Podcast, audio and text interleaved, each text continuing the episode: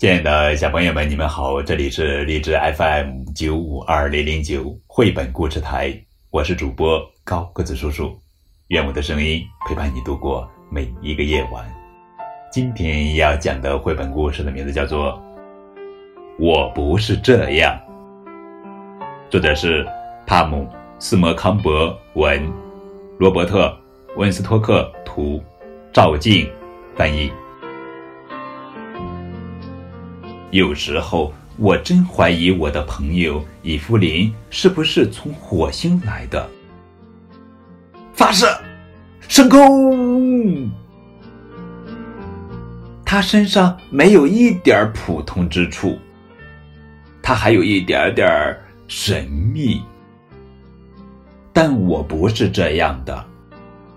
伊芙琳能跟上所有的最新潮流，灯罩。现在是最时髦的，创可贴与珍珠项链是绝配，相信我。吸汗带又重新流行了，但我不是这样的。假如伊芙琳是辆车，那她就会得到一张超速罚单。假如伊芙琳是一本书，你会整夜躲在床单下读它。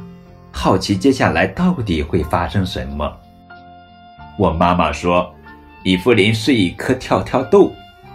大多数时间里，我却不是这样的。伊芙琳到我家玩，她会改变我的房间、我的皮肤，还有我养的虫子。她是一个绝妙的装潢师，但我不是。在学校。伊芙琳用她的巧克力奶给史黛西女士画了一幅肖像，还用废弃的口香糖捏了个米尔顿先生的样子。伊芙琳说：“他这只是废物利用，但我认为他是一个艺术家。”毫无疑问，我不是。伊芙琳演什么像什么，她是马戏团演员。我不是。他是南极探险家，我不是。她是英格兰女王，我不是，我不是，我不是。伊芙琳坐在我旁边，她说：“我的拼写糟糕透了，但我不是这样的。我的空手道太差劲了，但我不是这样的。我害怕黑暗。”但我不是这样的。